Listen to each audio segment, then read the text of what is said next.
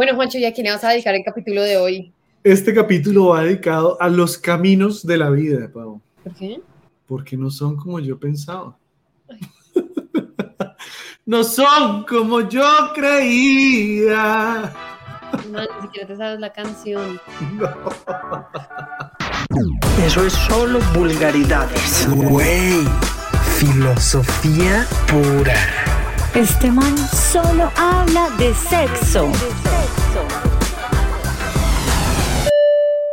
Por favor, abróchense las chanclas, reclinen sus mentes y pongan sus prejuicios en modo avión. Este podcast ya va a despegar. Bueno, mi gente, bienvenidos a una conversación clandestina más. Si me están viendo en cámara, soy yo, Juan Cajiao. me devolví en el tiempo, me quité la barba y parezco un niño de tres años hasta que bajo la cabeza y se ve mi calva. Entonces ahora parezco de 60. Entonces, si muevo, si muevo mi cabeza, mira, tengo 15, tengo 60. Tengo 15, tengo 60. y si muestro los testículos, tengo 80. No, no, no, no, no. Bueno, Bueno. bienvenidos. Bienvenidos, bienvenidos, bienvenidas, bienvenidas, eh, conversaciones clandestinas. Este proyecto tan bonito que se ha ido creciendo, se ha crecido un montón, gente. Muchas gracias por estar acá, muchas gracias por ayudarnos a regar la voz, a infectar más gentes, más gentes, a infectar más gente para que se vuelvan clandestinos, para que se vuelvan fracasados con nosotros. Ya saben que esto, para los que son nuevos, no es un lugar para hablar de cosas increíbles. Usted acá se va a sentir inspirado, pero no porque los inspiremos, sino porque le hacemos así, le metemos el dedo en la llaga y lo obligamos a que enfrente sus demonios, a que rete su pensamiento, sus creencias, para que rompa los tabúes que carga, para O por que... lo menos enfrentamos los nuestros. Sí, y a veces no, a veces los empeoramos. A veces los evadimos con éxito.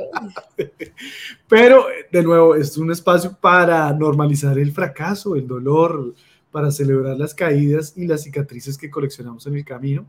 Así que, Pau, ¿qué tienen que hacer? Bueno, si nos está viendo desde YouTube, ya sabe, suscribirse, comentar, denos like, comparta, compártale este capítulo a alguien, déjese sorprender. Si nos está escuchando o viendo, porque también se puede desde Spotify, lo mismo, comente, responda a la pregunta que dejamos siempre, eh, dele compartir y además, califíquenos, pónganos cinco estrellitas. Si no nos Sí. estrellas, ya sabe, no lo haga, por favor, gracias. Y estas son conversaciones largas, chéveres, donde nos reímos, lloramos, filosofamos, reflexionamos y al final, Pau, siempre tenemos una rifa. La gente acá ha salido, mejor dicho, con plata, las llaves de una casa, un carro. Le dimos una vez beca a una señora que tenía 16 hijos. O sea, gente, quédense, porque acá las sorpresas son increíbles. Bueno, ahora sí, entrémonos en, en- en- tema el día de hoy.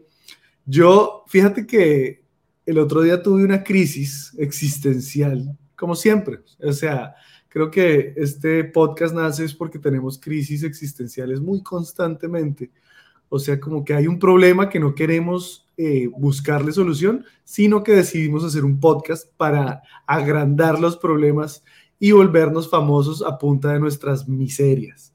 Y a raíz de la crisis que tuve el otro día dije, mierda, yo a veces, a mí me encanta estar rodeado de gente, me encanta el así, yo sería feliz en vez de andar en carro o andar en, no, yo en una En una chiva, sí, en una chiva con un grupo vallenato cantando los, calle- los, los, los caminos de la vida.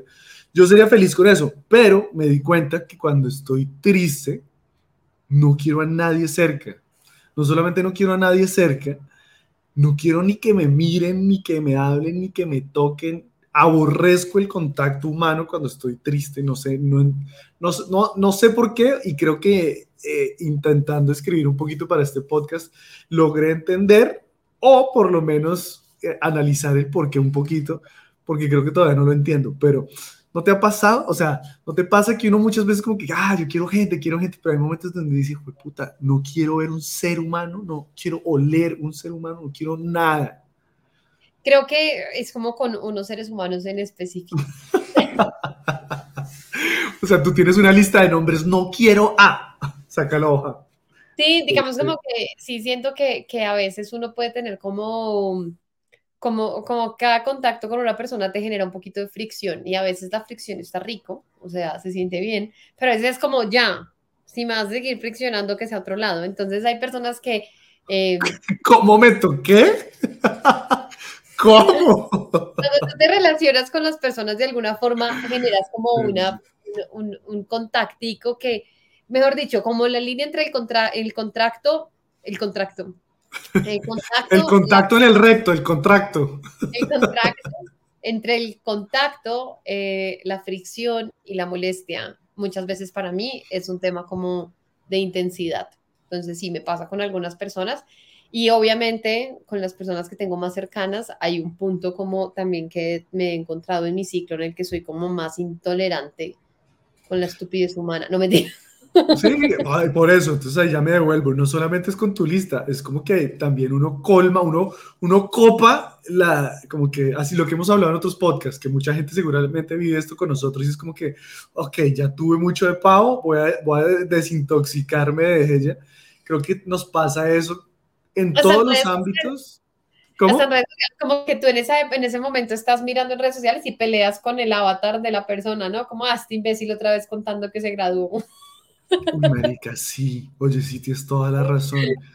Tengo, me pasa mucho con la gente que hace fitness, porque además como yo no hago, entonces soy muy envidioso. Entonces cuando sale un video de algún amigo así haciendo como que barras por, sí, no sé, está haciendo ejercicio yo, ah, otra vez este güey, así pero con envidia, yo no, otra este güey poniendo estupideces que nadie quiere ver. y soy yo el que no la quiere ver. ejercicio, ¿quién dijo que queríamos verlo comiendo así de bueno? ¿Quién dijo que lo queremos ver de vacaciones?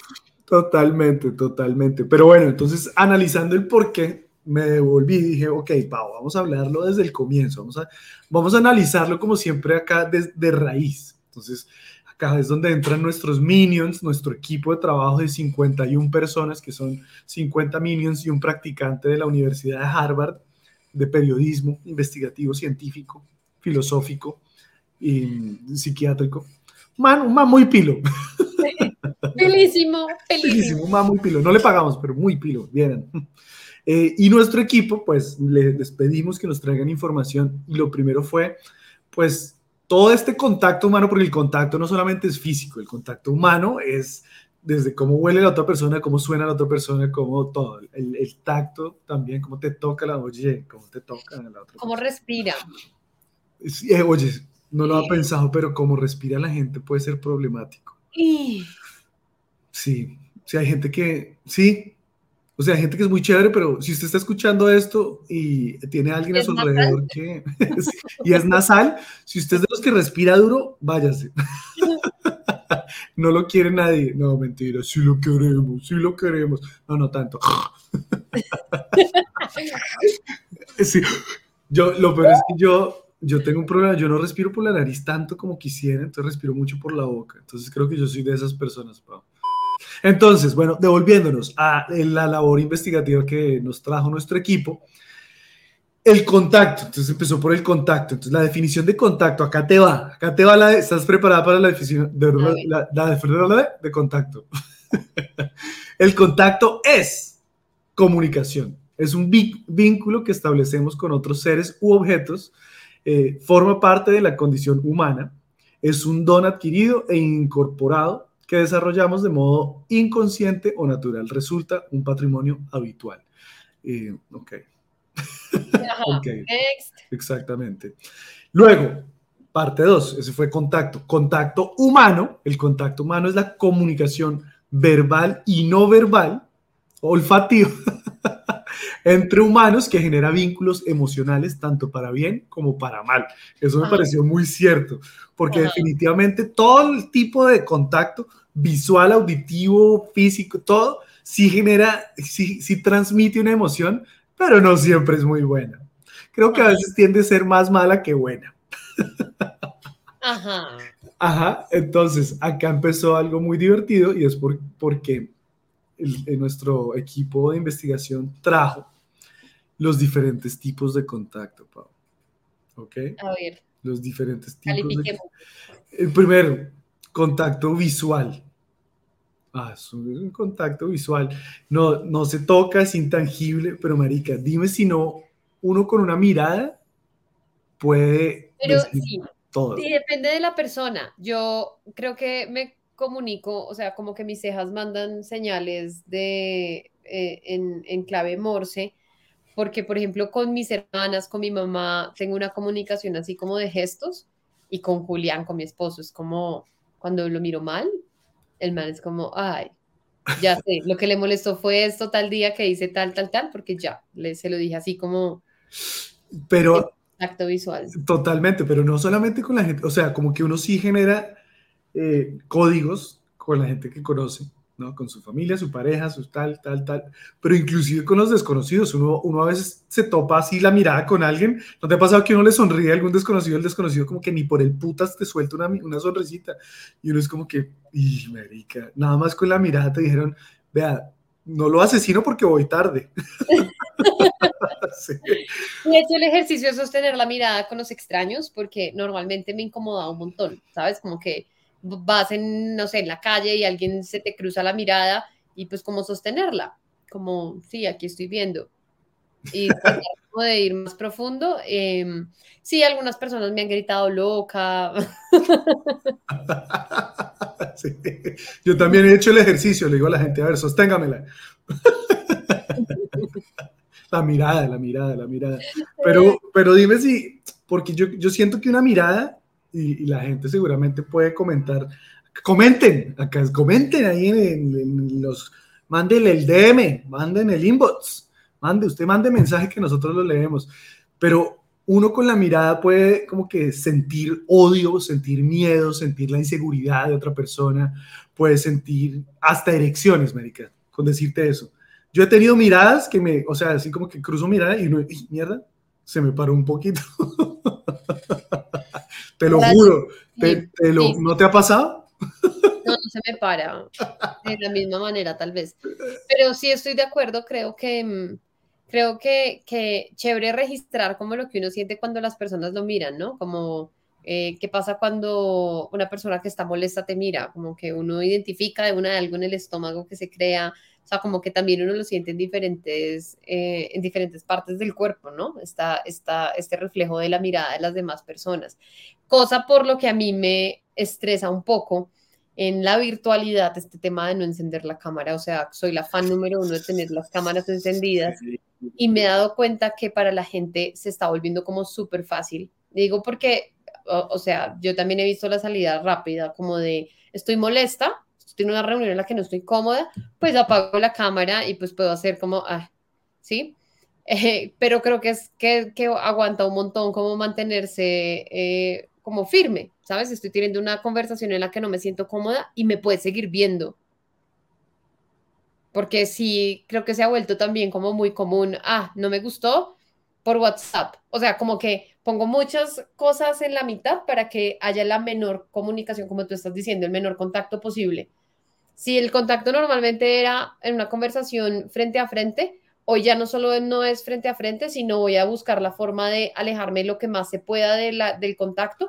Me voy a ir a una conversación en la que no voy a poner cámara. Es más, no va a ser por voz, va a ser por chat. Es más, no va a ser por chat ni siquiera, voy a mandar un email, ¿sí? Entonces, como, A mí me estresa, y, y lo que dice Pau es muy cierto. Y si usted es de esas personas que entran a las reuniones de trabajo y no prende la cámara, usted es un miserable, usted es un ser humano rabia, deplorable, merece mo- me da demasiada rabia, me da Y hay rabia. gente que no solamente no prende la cámara, sino que no prende el micrófono, sino solamente responde por ahí un- en el chat. No, y ojalá tú estés No. haciendo una presentación con 30 personas y haces una pregunta o un chiste para romper el hielo y están todos los micrófonos silenciados y tú dices, ojalá haya dos huevones que estén doteados de la risa en- con el micrófono silenciado, ¿sí? Porque la estoy remando con toda. Dímelo, marica, yo he hecho shows por Zoom, shows de comedia por Zoom. He hecho shows de... Y aunque siento que es jodido, me los he gozado. Pero porque me río, yo aprendí a reírme yo mismo de mis estupideces. Además hay algo muy curioso. Siento que la mayoría de gente está cayendo en lo que dice de no prenda cámara, no prendo el micrófono, pero hay un síndrome, no, vamos a bautizar ese síndrome, esta es tu tarea, Pau, vamos a bautizar el síndrome, pero los que prenden la cámara no miran a la persona que está hablando, sino se miran ellos solos. Entonces tú estás, tú, Pau, estás haciendo la presentación y yo estoy mirando la pantalla, pero no te estoy mirando a ti. Estoy mirando a ver cómo me veo yo mirándome a mí mismo en la pantalla mientras Pau hace una presentación. Totalmente. Podemos ponerle nombre a este síndrome. Tiene un poco como de, como un narciso digital, como un nardis. Me gusta, me encanta. Buenísimo. Además, te digo, creo que es como el equivalente, a- ¿no te ha pasado cuando uno conoce gente o se encuentra con personas que tienen gafas que reflejan? Uy, marica, sí. Yo, yo tengo y siento a la gente incómoda hablándome, porque como que se pueden ver en mis lentes y es como que, no, o sea, no. No, no está bonito hablar es contigo, uno es como, ay, no, Sí, no lo regañes". exactamente. Es como que lo miran a uno y me permite estriparme un barro en su Ay. Aprovechando que tiene un espejo en la cara. Pero bueno, sí, contacto visual, contacto visual, y lo admití, yo sé, mi mamá escucha esto, mamá, lo siento mucho, pero sí hay contactos visuales que uno dice, uy, uy, se me paró un poquito. y le tocó uno mentalmente, no, no, Juan, no, por favor, no, es tu profesor de álgebra y tiene 300 años. Ojo, el siguiente, entonces tenemos contacto visual, luego en el contacto físico, que bueno, el contacto físico obviamente genera de todo porque es el que más, es donde es el más invasivo, el contacto físico es el más invasivo.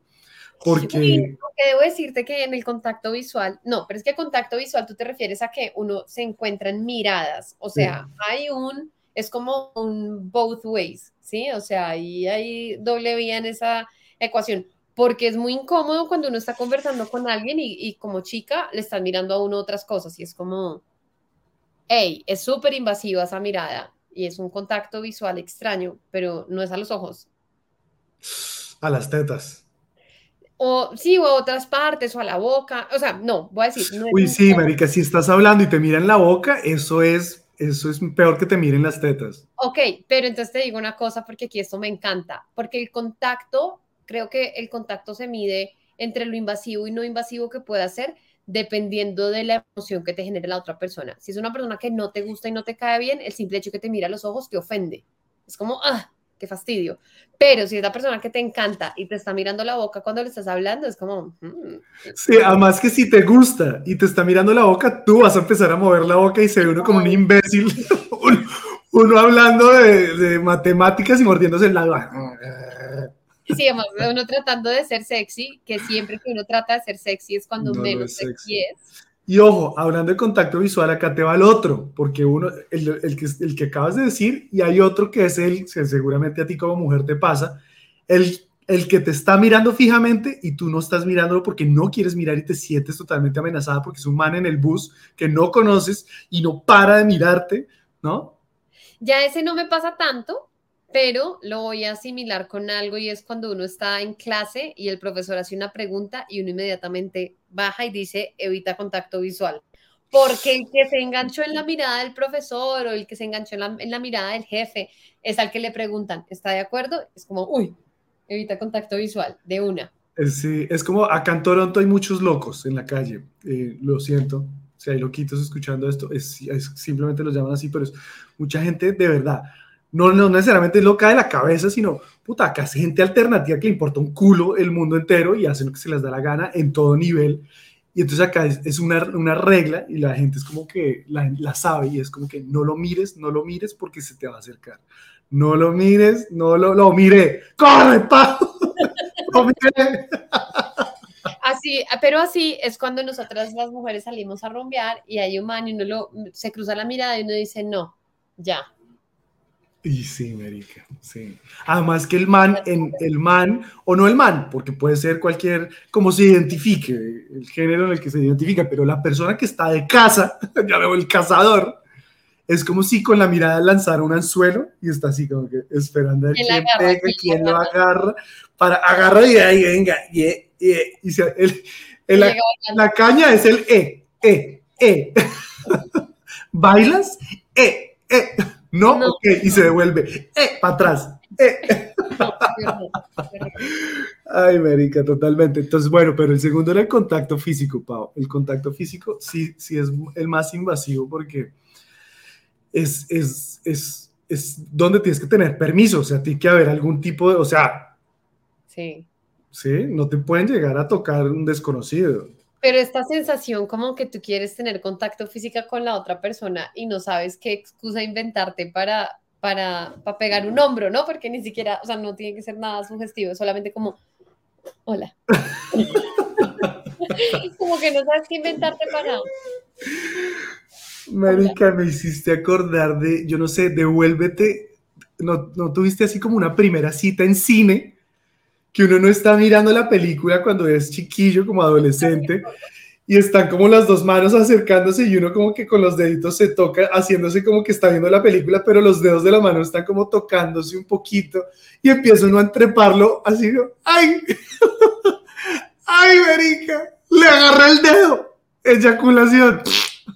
Sí, sí, sí, totalmente. Me parecía súper emocionante. Marica, sí. Muy, muy, o sea, creo que esas de esas de las cosas como que ojalá uno tuviera la capacidad de volver a ese momento en el Ah, que sí, experimentabas esas cosas por Qué primera vez. delicia, güey. tan asombroso, ¿sí? Como, como cuando te miraron por primera vez y sentiste mariposas en el estómago, como qué chévere no perder esa capacidad de asombrarnos frente a ese tipo de interacciones con otras personas, porque sí, claramente, O sea, la- a ti te tocó el otro lado, pero el hombre, marica, era porque uno en cine quería o agarrar mano o agarrar hombro, así. Pero claro, la vieja estaba esperando, yo estoy seguro que las mujeres lo estaban pensando, pero ellas no tenían que actuar. sí, Y uno era el imbécil, estaba, ¡ay! Que me estoy estirando y venga para acá. pero listo, tú logras poner el brazo y uno de chica, ¿qué hace? Queda así incómodo toda la puta película. No, y uno también está súper incómodo. dispuesto a pagar el precio con tal de estar ahí de cerquita, ¿sí? Como que estás ahí muy incómodo, con dolor de espalda, todo, se acabó la película y uno dice, siquiera, marica, mañana me toca ir a masaje, me toca decirle a mi mamá que me ponga eh, calor y frío. Viva por en la espalda. ¿Cuántas veces uno no se aguantó una situación súper incómoda con tal, marica, pisadas? Ay, se me acercó el man a darme un beso y me pisó. Sí, sí. uno con el peso del man que es gigante en el pobre hablando- pie de uno y uno, ¡au! No importa, es mi primer beso, me lo aguanto. Sí, sí. Oh, ay, y me acordaste, el primer beso en cine también me parece una vaina muy loca porque uno no está viendo la, son dos horas de película y uno no vio la película. O sea, uno pagó para estar pensando durante dos horas, ay, marica, le tengo que dar un beso, le tengo que dar un beso, ¿cómo le voy a dar el beso? Yo no sé cómo le voy a dar el beso, yo ni siquiera sé dar un, bar- un beso, nunca me ha dado un beso, esta vieja seguramente está pensando que yo qué estoy haciendo acá, porque estoy moviendo la boca mientras estoy viendo esta película, yo no entiendo qué está pasando, ¿cómo hago para dar el beso? ¡El beso! ¡Ah! Porque compré queso cheddar, ¿por qué? ¿Por qué? ¿Por qué? Porque me lo comí, lo hubiera comprado, pero no me lo hubiera comido, por lo menos. Y uno, con la boca así seca, sin, sin- después de haber comido todo el popcorn, la- las palomitas, la, la maíz pira, la cotufa, como le diga usted, todo salado, el labio recogido y uno llegó a la hora del beso.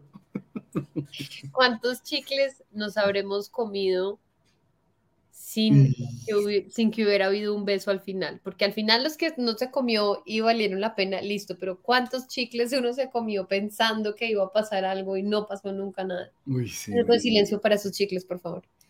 Un minuto. Un minuto incómodo para los chicles que fallecieron en guerra.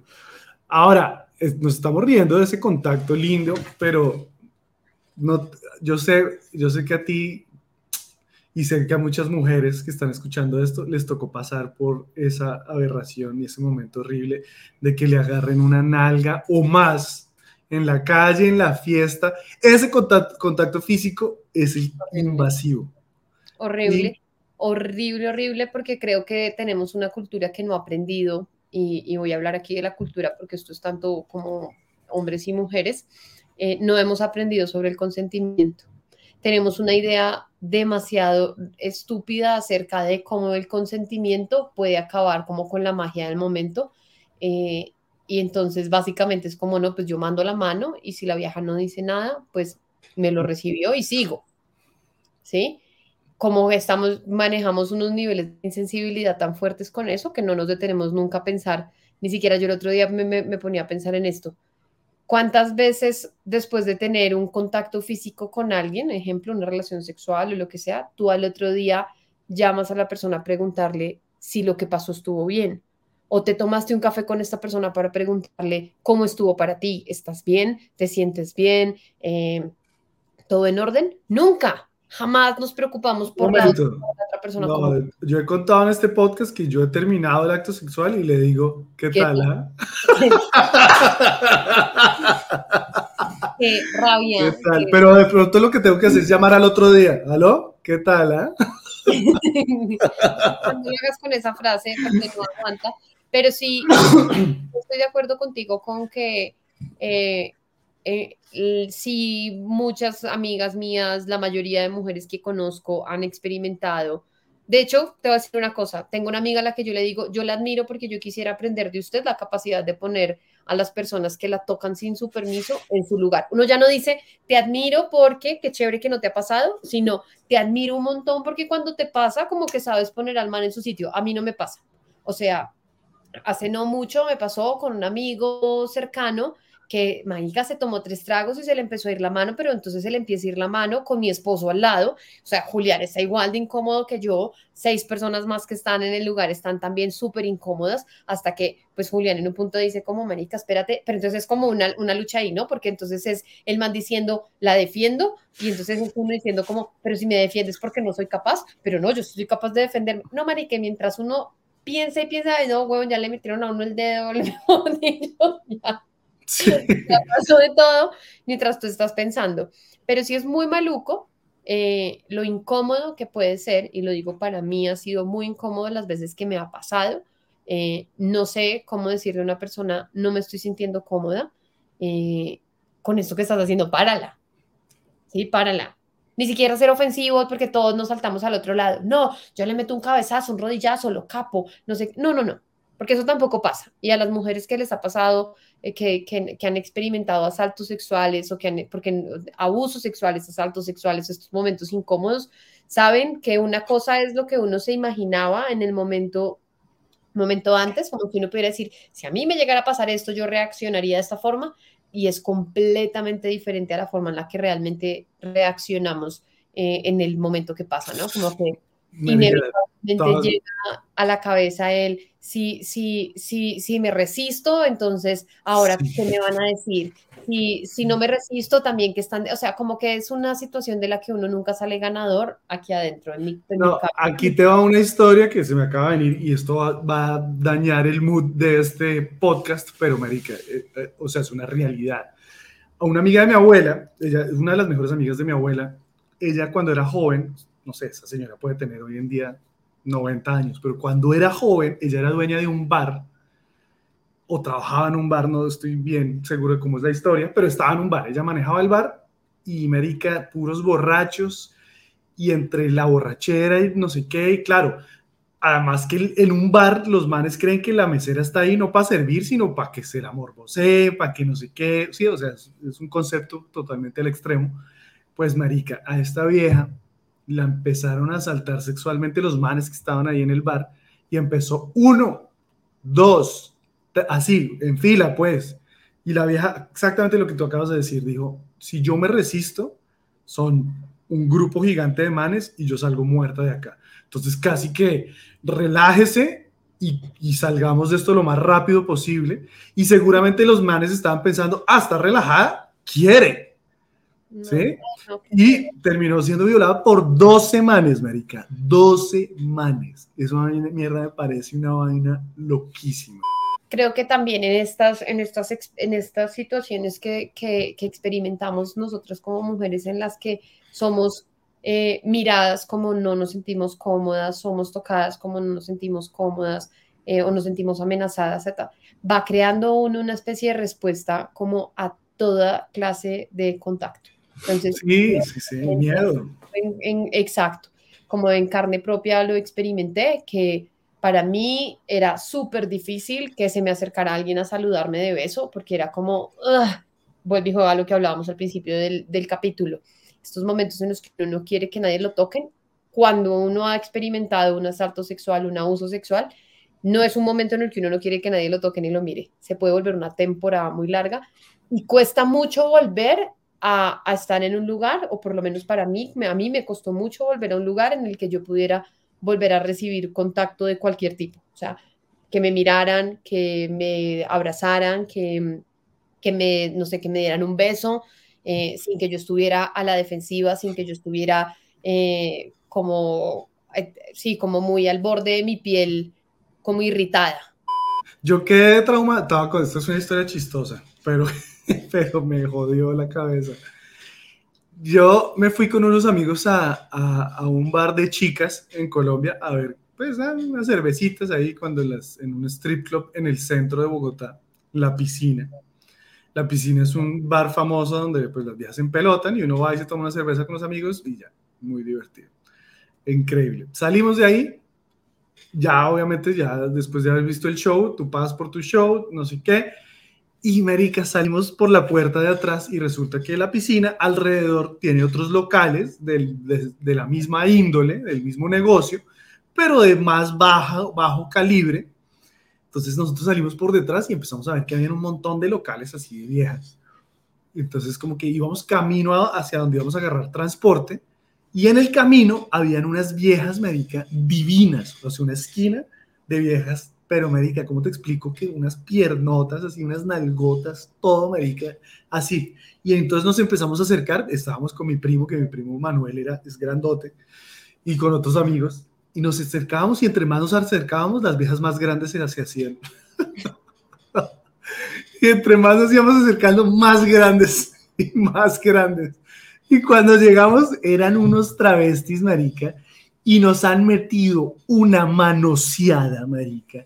Yo me acuerdo que Manuel, mi primo, salió corriendo y a mí me agarraron entre tres travestis, pero así, marica, un man me metió la mano por, por encima del pantalón, pero me levantó, casi que agarrándome los testículos, me levantó. Y yo soy grande, marica, este man era más grande que yo, me levantó y los otros dos manes me decían, no, qué rico, papi, que qué quieres, que no sé qué.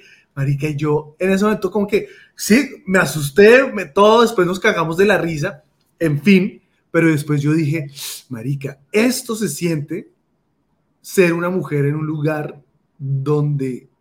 En cualquier lado. Bueno, pero ahora te llevo al otro lado. Hay contacto físico que ya es, o sea, el que hablamos del dedito, el no sé qué, na, na, pero el otro día que yo estaba en mi, en mi crisis sentimental, emocional y demás, yo decía, marica, a mí en este momento me dan un abrazo. Te desmoronas. Y me, pero así me tienen que recoger con cucharita, porque no sé si, seguramente te ha pasado, marica, pero que uno está como, como que uno está ahí manejándolo, manejándolo. tranquilo, uno está, estoy aquí para... Uno está piloteando esto que llaman vida hasta que llega alguien y le dice, hey, marica, Juancho, ¿está bien? Prim, toma tu abrazo y uno, todo iba bien hasta ese abrazo. Todo va comprimido hasta que alguien te abraza y ahí es donde pasa como la, la magia. A mí creo que, bueno, no sé si esto es un tema porque soy mujer, pero cuando estoy triste, me gusta que me abracen para poderme entregar a mi llanto. ¿Sí? Si estoy sola, me estoy conteniendo sola, si Juli me abraza yo puedo llorar, estoy como, o sea, de hecho, como, amor, por favor, abrázame, quiero llorar. Y el man es como, venga para acá. Y yo, pero lo que, lo que te decía al comienzo, fíjate que a mí, a mí me pasa lo mismo, es como que si estoy triste, si, estoy, si no me estoy sintiendo bien, sí quiero a alguien a mi lado, sí quiero, o sea, sí necesito a alguien a mi lado y si me da un abrazo, me entrego, o sea, no me entrego, o sea, me... Sí, sí, sí, Se me salen las lágrimas, los mocos, aflojo esfínteres, la cera del oído, se me cae el pelo, todo. Cambio de piel. Así, alguien me abraza y se queda con mi caparazón. Y nace un nuevo Juancho, un bebé. Una mariposa. Y me voy. Pues date a abrazar a Juancho. Ese día estaba triste. Ay, Marica, sí, te lo juro. Pero si estoy muy triste, o sea, cuando ya llego al otro nivel, no puedo tener a nadie cerca. Aburre, es como que no, no me digan, no me, estoy lidiando conmigo, como que llega un momento en el que digo, ya no me puedo entregar, ya tengo que lidiar con esta emoción y no puedo tener a nadie al lado dándome un consejo pendejo, dándome una palmadita, diciéndome todo va a estar bien, todo pasa. No, no, no va a pasar, necesito lidiar con esta mierda. Déjenme en mi soledad y a eso que le tengo pavor a la soledad. Aún así, cuando estoy muy triste, necesito estar solo. Que entonces es como, estoy triste con una mezcla de rabia, porque al final es como, si me tocas, me emputo. ¿Sí? Como, si te me acercas, me emputo y a mí sí me, de pronto en este momento, hace mucho tiempo no experimento como una rabia intensa, pero sí me pasaba un montón que cuando me daba mal genio algo, me tocaba casi que como un baile, ¿no? Como que en medio de la discusión la otra persona medio se te acerca y yo un paso atrás. ¿Pero qué pasó? Yo un paso atrás. Sí, ah, ¿pero qué pasa? Y yo solo pensaba para mis adentros, donde por error me roce, pucha, siento que esto enciende una vaina así como, ¡va! ¡va! sí, como... Así, Pau en llamas girando la cabeza y yo detrás, la mariposa. O sea, creo que lo, lo, lo, alcancé a experimentar, sobre todo como en mis, en, mis, en mis etapas tempranas de los 20, que era completamente irascible, era como vivía a flor de piel con la ira eh, muy presente y me daba tristeza y si alguien me tocaba era como, ya, Disculpe, señora. Ahora, ahora, es como, señor Transmilenio, soy muy triste. ¿Usted me puede dar un consejo y un abrazo? Gracias. Al del Uber, si usted me habla, yo le doy cinco estrellas. Escúcheme. Acá te va la siguiente. Hay contacto, no sé cómo funciona este, pero contacto olfativo, o sea, por el olfato hay también contacto, o sea, como quien dice, hueles a feo y me está entrando en mi nariz, aléjate de mí. Pero no te ha pasado que compartes con personas. Un momento, voy a hacer un paréntesis, sí, contigo. Ah, perdón, ¿cuál era la pregunta?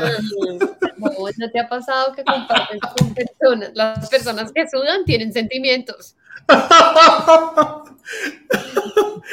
Marica, ay, hay que confesarlo, Pau. Yo, Pero eso estamos confesado desde el capítulo número uno. Vaya y mírelo para que nos repitamos. Eso fue en, no, es que hay una fiesta donde me acuerdo muy particular, en Hotel Quinto, allá arriba. Y Marica, es Juancho Vuelo y yo, Marica, Pau, huele esa mierda. Sí, nada. Y, y, me, y, me, da risa porque yo soy igual, entonces te tengo que lanzar a ti la astilla para yo esconderme. Pero sí, creo que hay, que hay, hay eh, momentos en los que hay personas, no su loción, no su, no, como que tú compartes con ellas y después te viene a la memoria como como, como si te hubieras quedado con el aroma de esta persona puesto, ¿no sabes? Como que... Ay, sí, hay, no, y hay gente que no es, sí, exacto, que no es lo que tiene puesto, no es lo que se comió, no, es, esa persona huele particular. Sí, es algo. Y, y, hay veces que uno de pronto va como por la calle y medio algo se parece y es como, uy, marica, sentí que esta persona la tenía aquí al lado, ¿no? Como... Uno, your ladies, andas por acá. Pero sí, sí creo que, que puede ser un tipo de, de, Hay algo en el... Porque, ojo, mi abuela, claro, olía cigarrillo porque fumaba resto, pero hay algo, hay algo del tabaco que a mí me hace sentirla muy cerca. Bueno, y el último, que sí, sí es muy chévere, pero es, conceptual y cada persona, no conceptual, pero cada persona lo, lo vive eh, de diferente manera, es el contacto espiritual o energético yo me creo que, no sé, yo como que todavía estoy en, indagando en qué, en cuáles son mis creencias al respecto. Todavía no defino mi, soy trans espiritual. Entonces, como que sí siento que cuando uno entra o se topa con una persona, sí la energía cambia, 100%. O sea, yo soy... Yo creo que no hay que, no hay que tener una práctica espiritual específica. Yo creo que tú puedes identificar muy fuertemente a personas que cuando entran a un restaurante la gente siente que entraron. ¿Sí? Personas como mi abuelo, que era un general de la policía, que uno de alguna forma en su interior sentía cuando él entraba a la casa. ¿Sí? O una tranquilidad o una paz que puede darte una abuela ¿sí? Eh, o un, o sea, como que siento que hay unas energías que sí movemos las personas que se sienten, ¿sí? Eh, creo que, que, que, que, para ir como a un lugar en el que no estemos hablando como de temas muy religiosos, sino, o, o de creencias espirituales, sino sí. es, es, completamente, eh, te lo voy a poner así, hay personas que pueden verse lo más normal del mundo y tú vas en la calle y tú dices, se me cerró algo en el estómago, me voy a cambiar de acera, ¿sí? No tienen que verse eh, descuidados, ni con cara de ladrón, ni con cara de nada. Hay personas que tú ves y reconoces y dices, incluso con amigos de los amigos, ¿no? ¿No te pasa que a ti te presentan a alguien y dices, maname? Sí, sí. Y yo, y yo, yo hago el ejercicio de intentar entender por qué este personaje no me, no sé si es su energía, su aura putrefacta, no tiene ángel, tiene un demonio, porque hay gente hay que algo, tiene un demonio. Hay algo que a ti te, hay algo, y lo mismo para el otro lado que me parece muy bonito identificar. ¿No te ha pasado que hay personas que te sientas por primera Madre vez con ellas y les paz. cuentas? O sea, como, ay, paz. sí, sí, lo había conocido hace toda la vida y le conté un montón de vainas y yo a qué horas le dije todo esto Ojo. y me sentí ahí embaladísima. Hay gente que te, que, te, que te abre la vulnerabilidad, pero siento también que hay gente total un poco diferente que te da paz, o sea, ni siquiera es que te va a contar y me siento en confianza, no, sino que como que sientes a esa persona ahí al lado y uno dice, uff, Marica, qué liviano me siento. Sí, sí, sí, sí. Creo que ese es el contacto como energético. Eh, hay otros tipos de contacto en los que uno puede evidenciarlo. Yo con alguna amiga que, que, en la que con la que estuvimos en una medicina eh, ancestral, tuvimos un momentum súper bonito en el que de alguna forma sentíamos, o po yo podía ver por lo menos, eh, como el color del, de la energía que compartíamos con, los, con las manos, súper bonito. Eh, que resultó ella también como describiendo exactamente la misma sensación del mismo color, de la misma situación. Entonces creo que también, pues obviamente eso sucede. Eh, pero creo que para, para no entrar en discusiones de creencias ni de tal, creo que todo el mundo puede identificar una persona que cuando conoció le dio paz y otra persona que cuando conoció dijo, no sé por qué, pero no me lo paso. Pero ahora, ¿en qué momentos, Pau, no, no quieres tener a nadie cerca? O sea, ¿cuáles, ¿cuáles son las razones, momentos, excusas o vivencias, los triggers, lo que desata en ti que no quieras tener a un ser humano cerca? Cuando tengo demasiada información en mi cabeza, cuando estoy con un problema que tiene mucha información, me abrumo con mucha facilidad y esto puede pasar como no necesariamente porque sé eh, algo malo, si estoy trabajando y estoy concentrada en algo, como no me hables porque no puedo manejar dos estímulos a la vez. Entonces me siento como abrumada, ¿sí? Y esto aplica, esto, o sea, mejor dicho, lugares o espacios en los que haya muchos estímulos, yo ahí estoy en conflicto. Si estoy en un bus, transporte público. Sí, no, no me hables, eh, me emputa la gente que me habla en, en, una discoteca porque soy sorda, ¿sí? Entonces es como, mmm, chao, me quiero ir, no escucho nada, no entiendo nada, qué estrés, ¿sí? Como que... Uh. Soy sorda, tengo una pierna más larga, entonces no puedo correr del man, me toca dar vueltas en un solo, en mi eje, y el man se cojo, se cojo.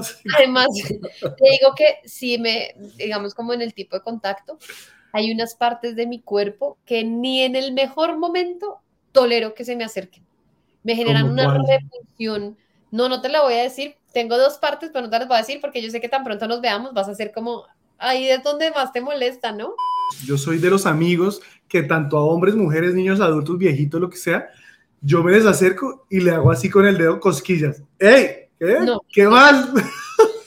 y yo detesto que la gente sea así conmigo. Es como que, ¿por qué estás penetrando mi costilla? Me duele, no da cosquillas, me está en puta y yo soy, yo hago eso. Sí, sí, de acuerdo.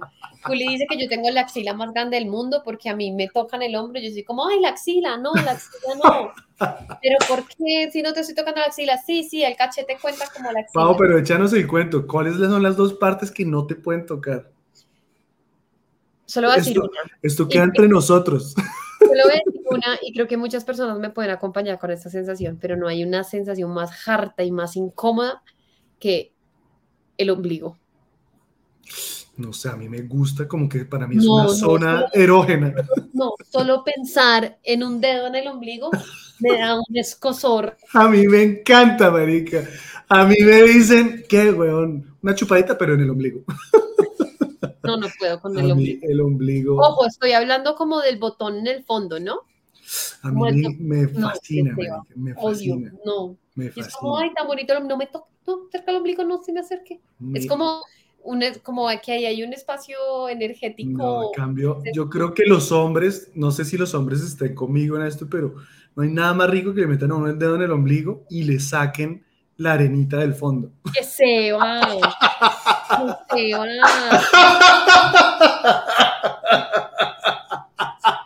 La cosa que combina con la media. Sí, primero la mota, después la arenita y después le hacen una rascadita y es un consentimiento del putas. Es No, una peliculita y una pizza que da- vea.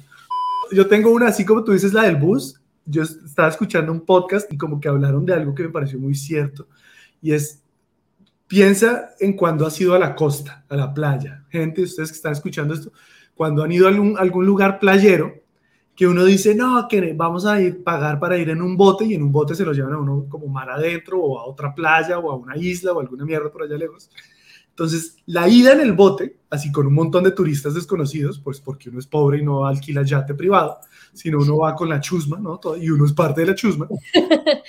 Y sí, vengo con la chusma y uno pagó lo mismo que la chusma. Eso suena muy chistoso, como cuando vas con la chusma. Sí, el con el pueblo. Es que no me alcanzó hoy. En todo caso, vas con la chusma, ¿no? Eh, y, y va uno como que de ida, uno se goza el barquito y la brisa y así salpicándote y tran. Y después llega uno tran, está ya todo el día asoleándose, insolándose, nadando en el agua, con el pueblo vuelto mierda, ya queda uno todo insolado eh, con, con, con la arena así todo pegachento.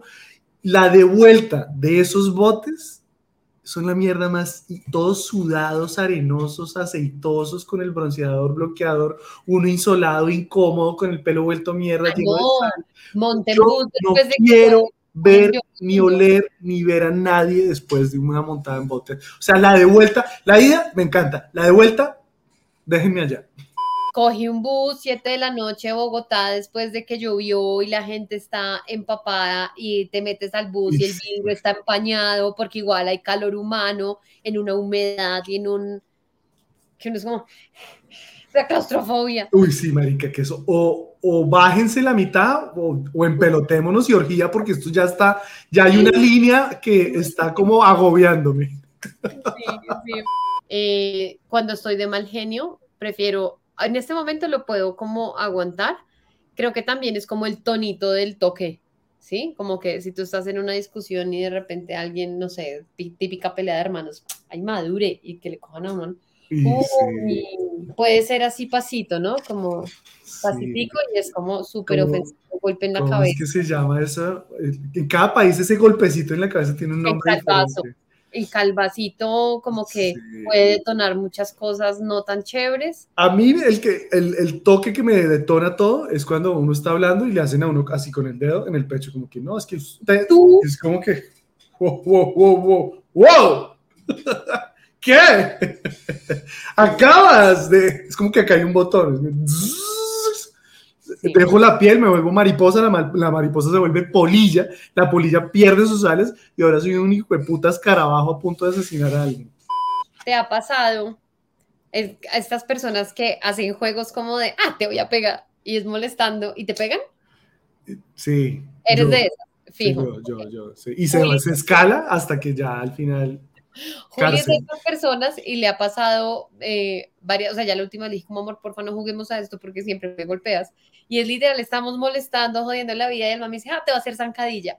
Me ha metido unos, unas patadas en las canillas, como que me mete gatos, me mete puños y es como, eh, como, ay, amor. Y yo, no, ya sé que fue un error de cálculo. de estos juegos".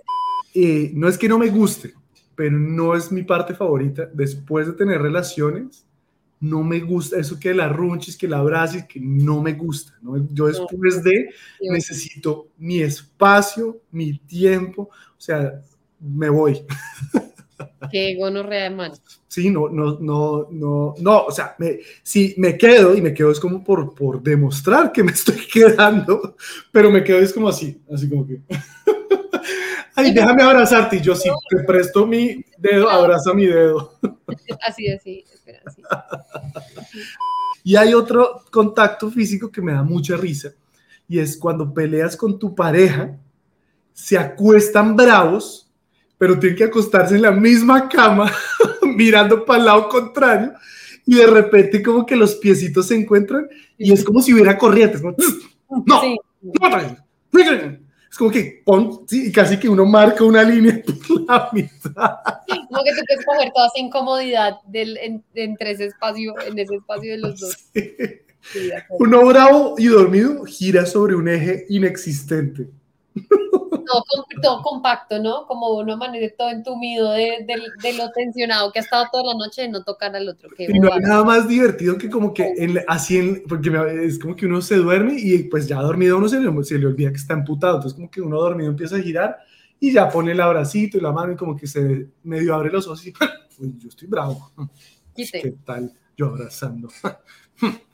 Y la última que escribí acá es que eh, me gusta estar solo, me gusta estar solo. Después de pasar mucho tiempo con mi familia, necesito estar solo.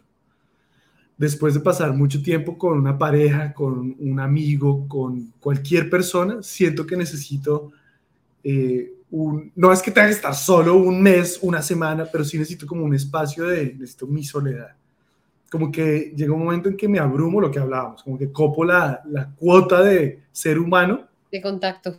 y es como que ya necesito desintoxicarme de tantos seres humanos.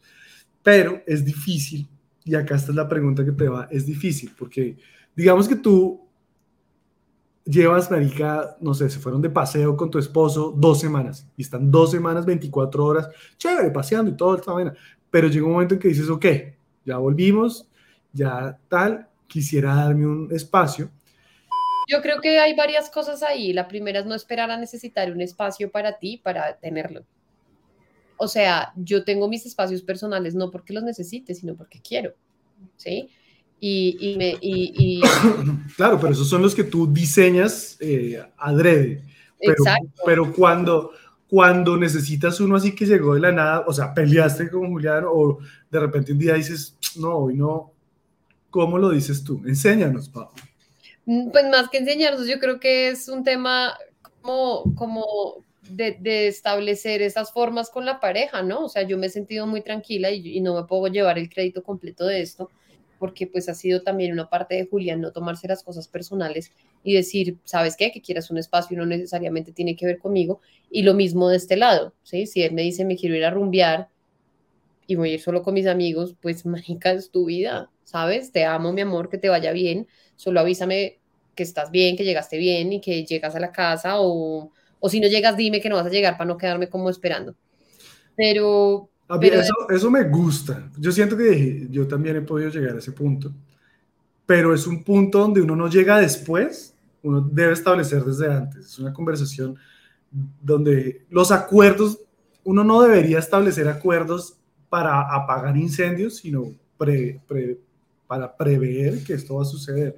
Entonces, el yo- simple hecho de decir, mira, sabes que tú y yo estamos juntos, pero eso no significa que tengamos que estar juntos en todo, no significa que todos los espacios los tenemos que compartir, no significa que tenemos que estar de acuerdo en todo, no significa, entonces, en el momento que tú sientas que col- colmaste, ya llegó al tope la cuota de Juan, pues, por favor, Lo que pasa es que yo creo que tú, de lo que uno sí hace en, en una relación, porque no se trata como de llegar a conocer a alguien y ponerle como sobre la mesa un montón de acuerdos. Y a mí me gusta salir a rumbear solo, porque no se trata como de estar poniendo límites todo el tiempo, de empujar a la gente para que esté lejos, sino se trata de compartir una visión de la vida. Más allá de que, por ejemplo, Julián y yo habláramos de en estos espacios, yo no te quiero, eh, yo quiero tener esto para mí solo o yo quiero tener esto para mí sola, lo que sí nosotros hablamos en un, en- como en la construcción, en una primera fase de nuestra relación, fue yo tengo una visión de pareja en la que yo tengo una vida, tú tienes una vida y los dos construimos un espacio en el que los dos compartimos. una ¿Estás de- tercera vida que paralela, ¿Estás de acuerdo? Y entonces cuando él me dice, sí, estoy de acuerdo, a mí me suena, empiezan a pasar pequeñas cosas que reafirman esta postura que te comenté tal día en tal café, aquí yo lo veo materializado en esto y eventualmente tú te empiezas a, le empiezas a, pues como a, yo le, atribuyo también a esto, ¿no? Como que siento que Juli y yo le quitamos tiza a muchas cosas, es como, no le pongas tiza. O sea, no es tanto rollo y no es un minimiza lo que estás sintiendo, sino mira, que esta persona que se haya ido a tomar un café con alguien no significa que se lo esté comiendo. Es más, puede comerse alguien en la oficina, entonces no tiene sentido. O sea, como que entramos en esas conversaciones en las que dice, ay, ¿para qué jodernos tanto la vida? ¿Sabes? Al revés. Sí. Yo voy a rumbear y Juli me dice, amor, ¿qui- ¿quieres que te recoja? Y yo, uy, sí, amor, gracias porque es que qué mamá ir a buscar eh, transportes ahora. Sí, o él me dice, amor, yo mañana más bien quédate donde tu amiga. yo Amor, se te quedaron los condones. es un gran gesto de evolución. Sí. Ay, gracias. Y no se te olvida el vibrador. Yo escribí, mira, yo escribí, ¿cómo decirle a alguien que no quiere estar con esa persona? Eh, tengo COVID, esa es una que es muy fácil. Aprovechen mientras se puede. Mi amor, tengo COVID. Tengo Ay. 15, 15 días. Te cuido, solo los dos en la casa, yo cuidándote. Sí, yo te cuido, chiquito. Que me dé COVID a mí también. Eh, Sabes que sí, bueno, esta, esta es muy sensata y creo que es lo que yo, lo que a mí me gusta. Y es entre yo más, porque yo sé que estas conversaciones no son tan fáciles y requieren de una ma- madurez emocional eh, bastante más alta de lo normal.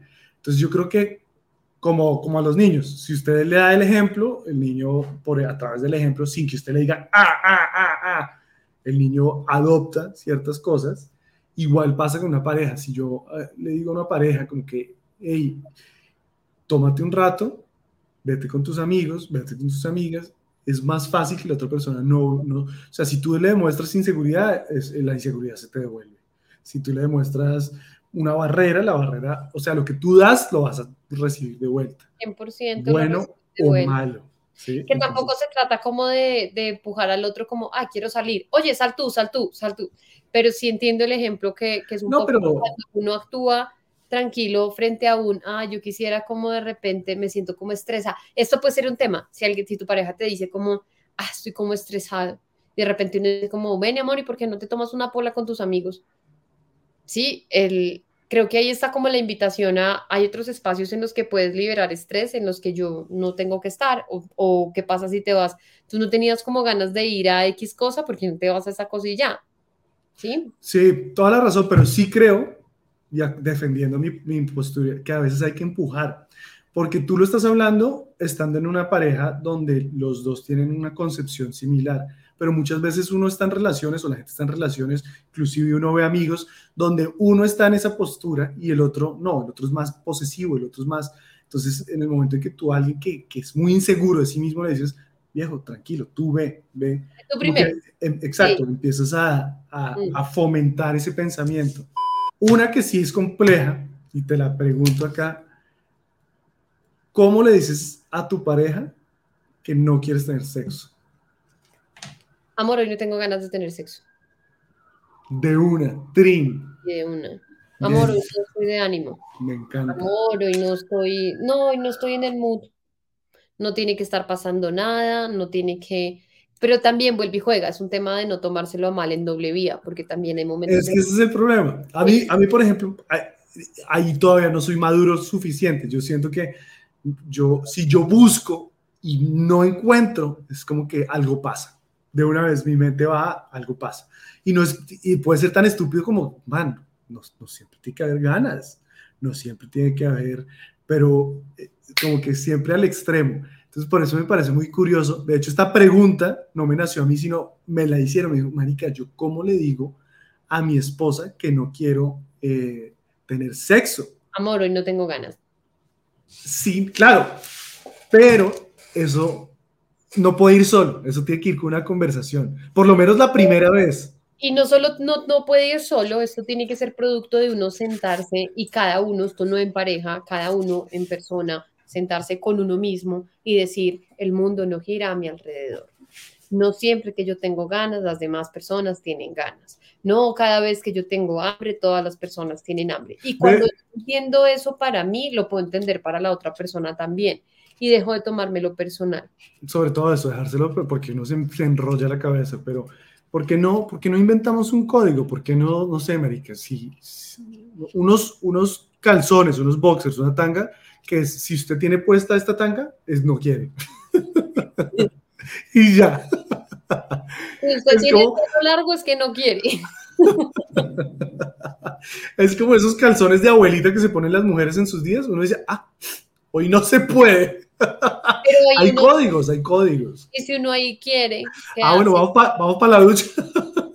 Marica, es que no te digo que eso es como tan difícil. Por eso, pero entonces ahí te pones los de abuelita color naranja, códigos, códigos. No, es que creo que las mujeres creo que somos tan, tan, tan sensibles a diferentes momentos del día que tendría que ponerme muchos calzones en un día. Ya no quiero, pero ahora sí. Pero ahora no. Ay, no, me cansé de cambiarme calzones, ya no me toquen. Muy bien, gente. Llegamos a un punto de la conversación donde ya nada más, porque la, no sé cómo decirles que no quiero seguir acá. Así simple. Bueno, muchas gracias a todos. Bueno, muchas gracias. Hoy no hay rifa porque no la vamos a dejar engordar para la otra semana, pero muchas gracias por quedarse en conversaciones clandestinas una vez más. Quedarse.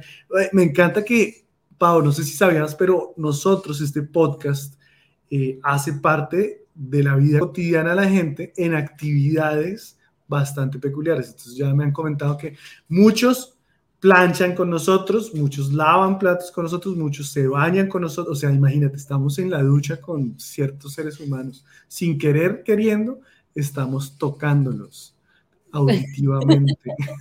con Entonces, y, y si usted está escuchando esto en la ducha, permítanos decirle algo. Qué rico eso que se está jabonando en este momento pero dejen jabonárselo tanto que eso ya es una paja. y bueno, Pau, ¿qué tienen que hacer? Bueno, ya sabe que si nos estuvo escuchando desde YouTube, suscríbase, ponga la campanita para que le avise cuando tengamos un nuevo capítulo y no se lo pierda. Comente escríbanos, cuéntenos sus propias experiencias, sus opiniones, de qué quieren que hablemos en el próximo capítulo. Y si nos está escuchando o viendo desde Spotify, lo mismo, comente, vamos a dejar una pregunta, vaya a ver la pregunta eh, en, en, este episodio, respóndale, califíquenos con cinco estrellas. Compártale este capítulo a dos personas más. Esta semana compárteselo a dos personas, eh, a ver si podemos como naturalizar un poquito hablar de las cosas que nos incomodan, las cosas que nos duelen, las cosas que nos dejan cicatrices, que no son tan chéveres, más allá del, ay, me ascendieron, me fui de vacaciones, voy a subir esta foto en Instagram. Me parece muy bien. Sí, normalicemos el ser humanos, ser humano, acuérdese de dónde viene la palabra, ser humano, muestre su lado humano. Eh, y mándenos plata, consigue mentiras, compártale a dos personas, tres personas, cuatro personas, así, usted toma un screenshot o le da share y se lo manda por, usted pone share en YouTube o en Spotify y ahí le dice, pueden mandarlo por WhatsApp, por, Messenger, por Instagram, por Tinder, Grindr, MySpace, Hi-Fi, ICQ, Latin Chat, todo. Entonces, compártalo, no sean tan perros. Muchas gracias y nos vemos en otra conversación clandestina. Bye.